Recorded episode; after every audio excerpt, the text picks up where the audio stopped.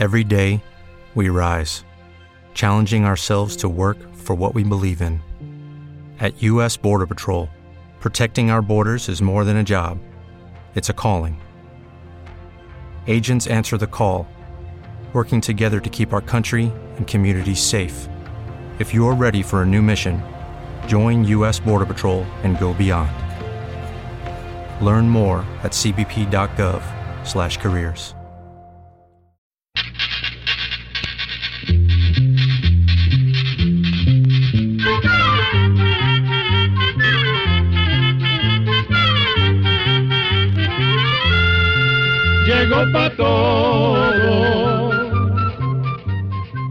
llegó la escuela,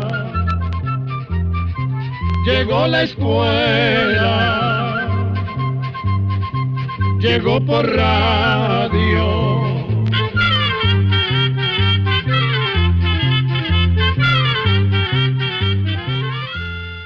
El día de hoy abrimos el regalo del conocimiento, el regalo de los estudios y de la información en un nuevo programa más de... Oigamos la respuesta del Instituto Centroamericano de Extensión de la Cultura. Con nuestro lema, Comprender lo comprensible es un derecho humano. El día de hoy estaremos resolviendo qué puedo hacer para recuperar el olfato luego de haberlo perdido a causa de un resfrío. Hoy nos daremos cuenta sobre un águila que soltaron en Bozaguas y si todavía existe. ¿Hay agua en otros planetas? Bienvenidos amigos y amigas, es un placer acompañarles en este nuevo espacio. Desde el barrio Naciones Unidas en San José, Costa Rica, nos escribió el señor José Murillo Agüero para hacernos estas preguntas. En la Segunda Guerra Mundial participó el ejército mexicano, conocido por una flota aérea que realizó varios bombardeos en las bases japonesas. ¿Cómo se llamó esta flota aérea? ¿Quiénes la integraban? Oigamos la respuesta. La Segunda Guerra Mundial se dio entre los años 1939 y 1945. Se enfrentaron dos grupos de naciones.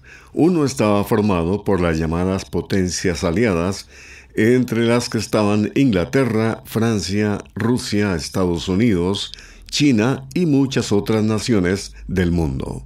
Y en el otro grupo estaban Alemania, Italia y Japón, y se les llamó potencias del eje debido a una alianza que habían hecho entre ellas. Durante los primeros años de esta guerra, el gobierno mexicano se mantuvo neutral, sin apoyar a ningún bando, pero eso cambió en 1942, cuando México le declaró la guerra a Alemania luego de que un grupo de submarinos alemanes atacaran unos buques petroleros mexicanos. Aunque la participación mexicana en esta guerra no fue muy grande, sí se destacó la Fuerza Aérea Expedicionaria Mexicana, que estaba formada por unos 300 hombres. Unos conformaron el Escuadrón 201, donde estaban pilotos al mando de aviones bombarderos y otros se encargaron de la mecánica, las comunicaciones por radio y otras tareas.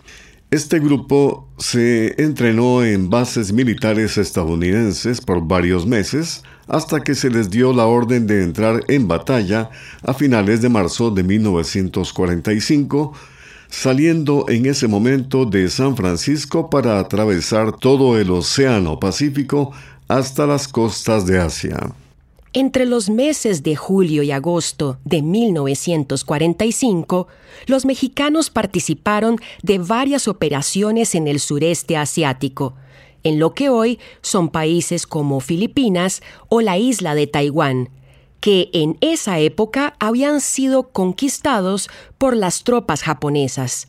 Además, los mexicanos participaron en la famosa Batalla de Luzón, en la que las tropas japonesas resultaron derrotadas.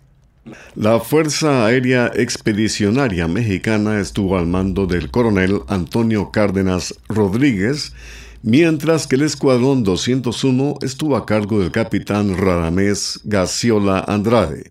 Tuvieron solo cinco caídos en batalla y fueron recibidos con todos los honores a su regreso a México.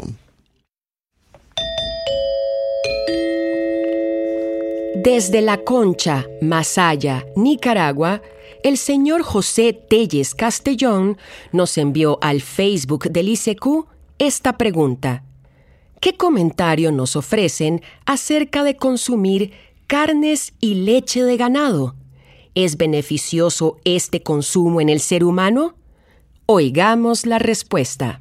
Empezaremos hablándole de la carne. La carne es rica en proteínas que son sustancias necesarias para el cuerpo, pues ayudan a regenerar tejidos y órganos que estén dañados, a mantener la masa muscular y mucho más.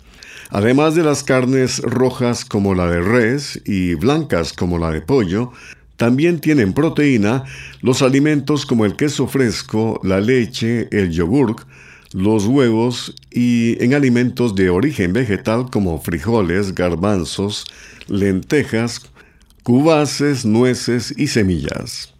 Si se come carne, es importante que sea unas tres veces por semana y que tenga poca grasa. Por ejemplo, pechuga de pollo sin piel, pescado, atún en agua, salmón, embutidos bajos en grasa como salchichas o jamón de pavo o pollo. La carne molida también debe ser baja en grasa y si come cerdo, lo mejor es que sea la posta. La cantidad de proteína que debe comer una persona depende de varias cosas como su edad y la cantidad de ejercicio que haga durante el día. Por lo general se recomienda unos 200 gramos de proteína al día el equivalente a una porción de carne del tamaño de la palma de la mano de la persona. Además de la carne, es recomendable incluir otros alimentos como arroz y tortillas de maíz, verduras harinosas como papa, camote o plátano, vegetales no harinosos como el chayote, el ayote, zanahoria, ensalada verde y verduras cocinadas. Por otro lado, la leche es un excelente alimento, pero no tiene todo lo que el cuerpo necesita. Solo los niños, hasta por allí de los seis meses, encuentran en la leche todos los nutrientes que ocupan. Después de ese tiempo, el cuerpo necesita otras sustancias, tales como el hierro, que es el que evita la anemia. Por esta razón, lo más recomendable es una alimentación variada ya que así los nutrientes que el cuerpo necesita estarán repartidos en varios alimentos como las carnes, la leche, las hortalizas, las raíces, los huevos, las harinas, las frutas y otros alimentos como el guineo. Antes de terminar, queremos contarle que una reciente investigación realizada por la Universidad McMaster en Canadá dice que el consumo de lácteos enteros como la leche, yogur y queso es beneficioso para la salud cardiovascular o del corazón, que hoy día es la primera causa de muerte en el mundo.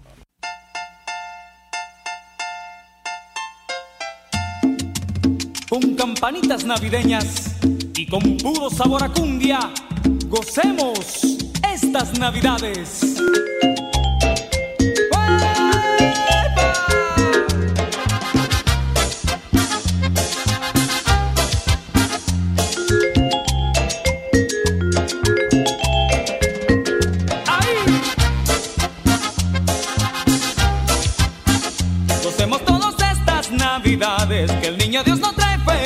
Felicidades.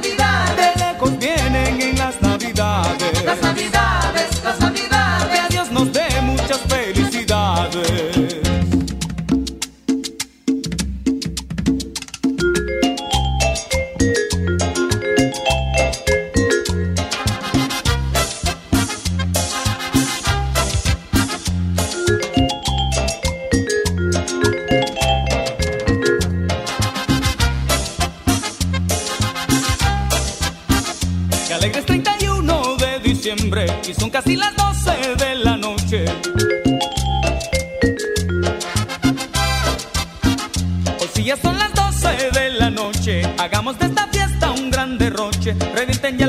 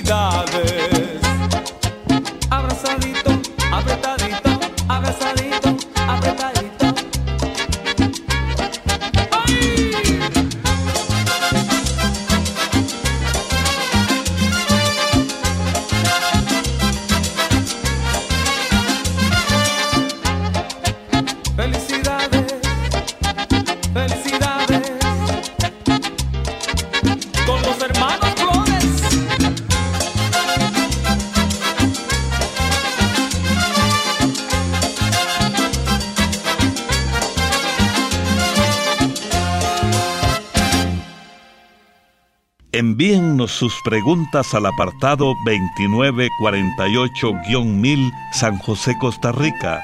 También nos pueden contactar al correo electrónico isq.org o encuéntrennos en Facebook como Oigamos la Respuesta. Regresamos de la música tradicional de Navidad y continuamos con ustedes. Tenemos la consulta del señor Manuel Rivas. Nos envía un mensaje desde el Pedregal, Rosario, La Paz, El Salvador. Me gustaría saber cómo puedo hacer para recuperar el olfato, porque ya tengo tres meses y medio que me dio una gripe y desde entonces no siento ningún olor ni sabor. Escuchemos la respuesta.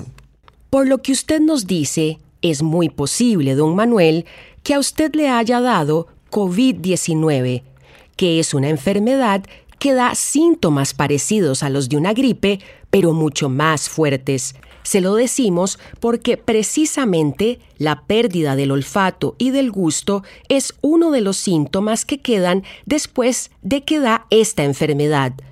Todavía no se sabe muy bien por qué el virus causa esta enfermedad que altera estos sentidos. Pero por lo que han podido estudiar los médicos, parece ser que el virus se aloja en los tejidos de la nariz y causa daños en unas células que son las responsables de detectar los olores. Así que al dañarse estas células, perdemos la capacidad de oler.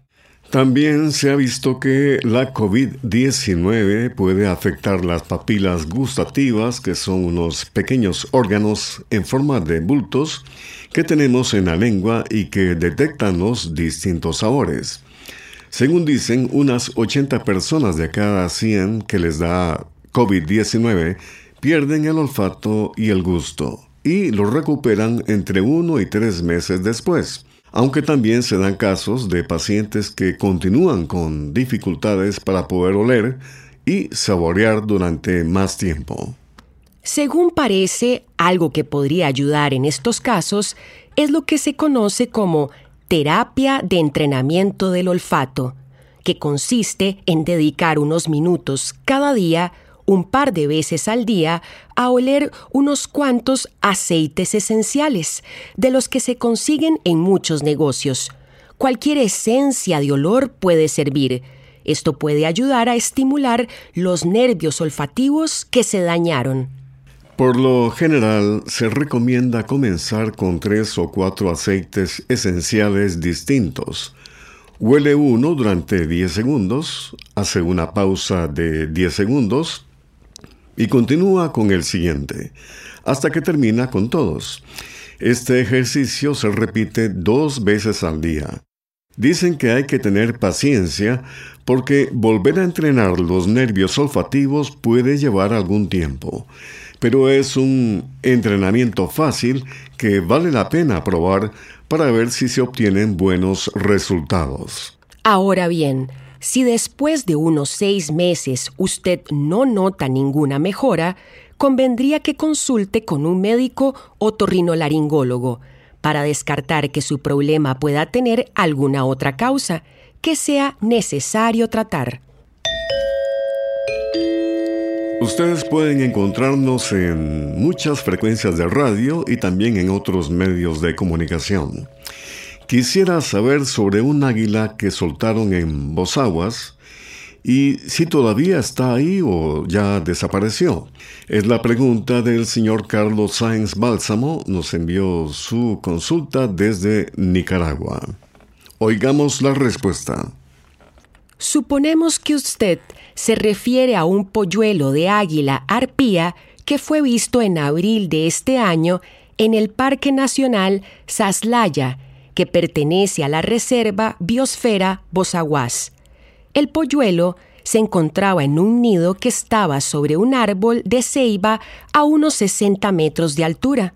Se dice que unos cinco días después de haberlo visto, varias personas regresaron al lugar con la intención de tomarle fotos, pero lamentablemente el polluelo ya no se encontraba en el nido. Dicen que lo único que pudieron escuchar fue un ruido que posiblemente era el de su madre que andaba por ahí. Vamos a contarle que el águila arpía es el águila más grande de nuestro continente y del mundo entero puede llegar a medir un poco más de dos metros de la punta de un ala a la otra. Lamentablemente, en muchos lugares de nuestro continente, esta hermosa ave ha dejado de verse.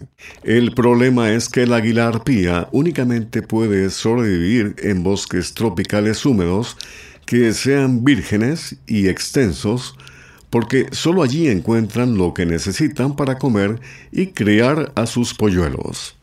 Estas aves se alimentan de mamíferos pequeños, siendo los monos y los osos perezosos los animales que más cazan. Además, el águila arpía busca ciertos árboles muy altos para hacer sus nidos. El águila arpía se reproduce aproximadamente cada tres años, siempre y cuando encuentre en la selva las condiciones que necesita para hacerlo lo que lamentablemente le resulta cada vez más difícil.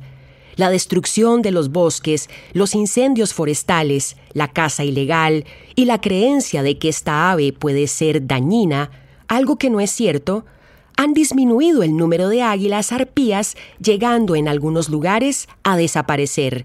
En América Central quedan muy pocas, a pesar de las leyes de protección que hay. Panamá es el país donde más águilas arpías quedan. Se calcula que hay unas 227 parejas en la provincia de Darién.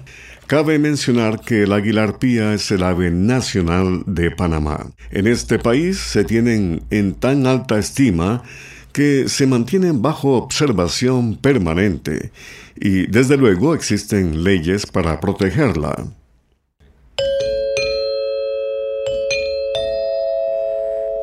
Quiero saber si en otros planetas hay agua. Es la pregunta que nos hace un amigo oyente que nos escribe desde Alajuela, Costa Rica. Oigamos la respuesta. Le contaremos que la búsqueda de agua en otros planetas ha sido una de las cosas que más han estudiado los científicos. Ellos saben que entre más cerca esté un planeta del Sol es más difícil encontrar agua, pues por el calor que recibe, el agua se evapora, y si el planeta está muy lejos, el agua se congela. Uno de los planetas del sistema solar que más se ha estudiado para saber si hay agua es el planeta Marte. Hace pocos años, los científicos comprobaron que hay agua congelada bajo el suelo en algunas partes de Marte. También saben que en algún momento Hubo mucha agua en la superficie de este planeta, pero toda esa agua se evaporó. También se sabe que en dos de las lunas del planeta Júpiter y en una luna de Saturno hay agua congelada. Mediante complicados cálculos matemáticos, los científicos han llegado a pensar que posiblemente en planetas de otros sistemas solares parecidos al nuestro, podría haber agua líquida como la hay en la Tierra. La búsqueda de esta sustancia es muy importante para estos investigadores, pues la presencia de agua y aire son dos factores que permitirían la vida tal y como la conocemos en la Tierra.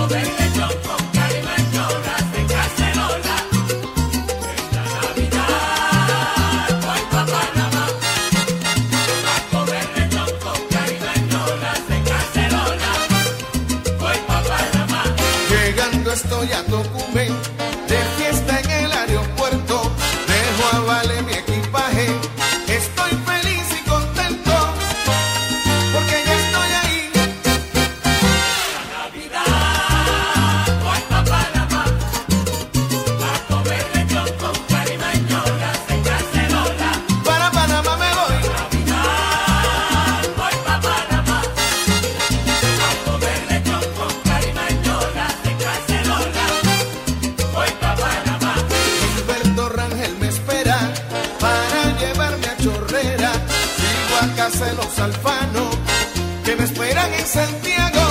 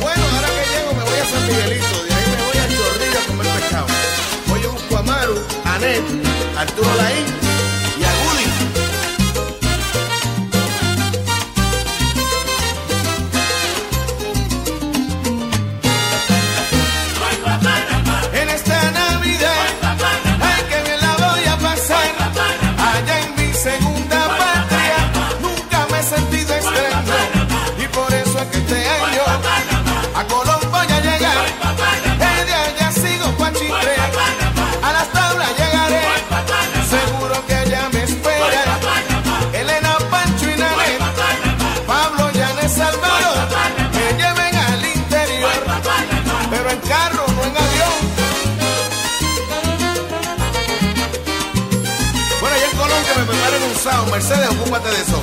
Amaya, prepara el carro que nos vamos para Chitré. Mira, Carlos Aguilar, Clemen, Julia, ponte la pollera que Mambo te va a llevar a bailar típico.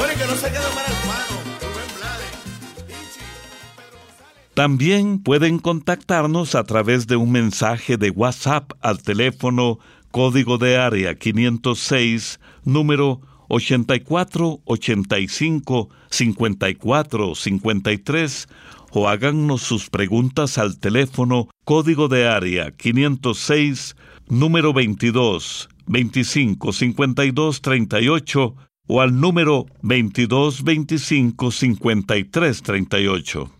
Luego de disfrutar de la música, escuchemos la pregunta que se nos envía desde San Vito, Cotobruz, Costa Rica, a cargo del señor Harley Rojas Salazar. ¿Cuál es el secreto que se esconde detrás de las sopas de pollo, que son tan eficaces para ayudar a combatir los problemas de los resfriados? Oigamos la respuesta. En muchas partes del mundo el caldo de pollo o de gallina se ha usado desde hace muchísimo tiempo para aliviar gripes y resfríos. Se dice que hace unos 800 años un médico y filósofo judío muy famoso llamado Maimónides ya recetaba sopa de pollo a sus enfermos.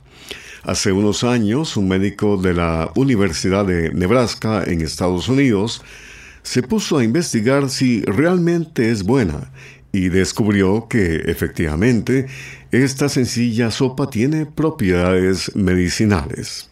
La mezcla de carne de pollo, unos cuantos fideos, vegetales y condimentos naturales como ajo, cebolla, chile y pimienta hace que una sopa casera de pollo contenga sustancias que ayudan a desinflamar las vías respiratorias, a aliviar la congestión de la nariz y el dolor de garganta propios de este padecimiento.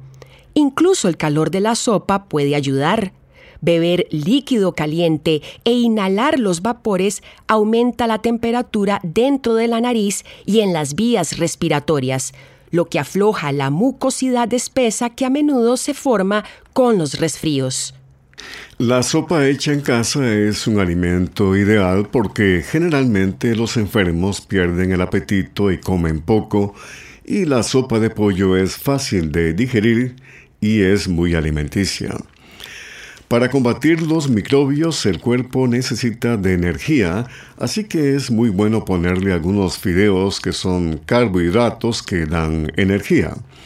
También es importante ponerle verduras como por ejemplo zanahorias y cebollas. La sopa proporciona líquido que es muy necesario para mantener a la persona hidratada porque cuando la calentura sube se suda mucho y es indispensable reponer el líquido que se pierde. Cuando hay gripe, tomar una sopa una o hasta dos veces al día sería una dosis suficiente para ayudar al cuerpo a luchar contra la enfermedad.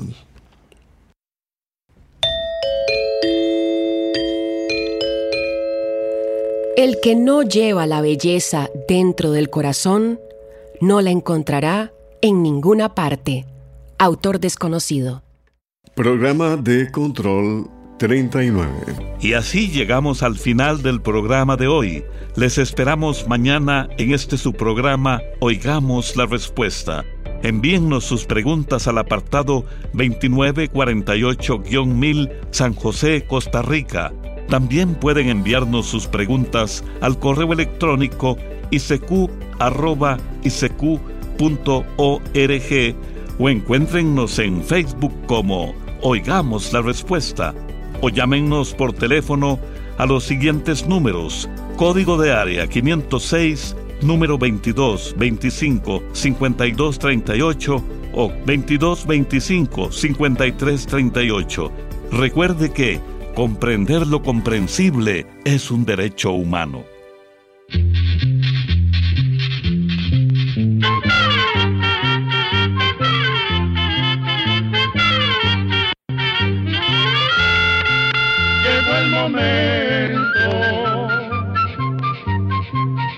Despedirnos. Se va a la escuela, se va cantando.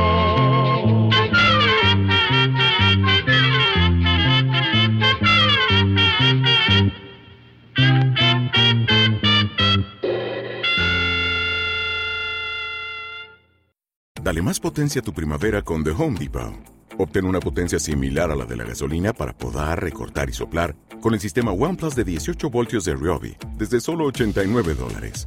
Potencia para podar un tercio de un acre con una carga. Potencia para recortar el césped que dura hasta dos horas. Y fuerza de soplado de 110 millas por hora. todo con una batería intercambiable. Llévate el sistema inalámbrico OnePlus de 18 voltios de Ryobi. Solo en The Home Depot. Haces más, logras más.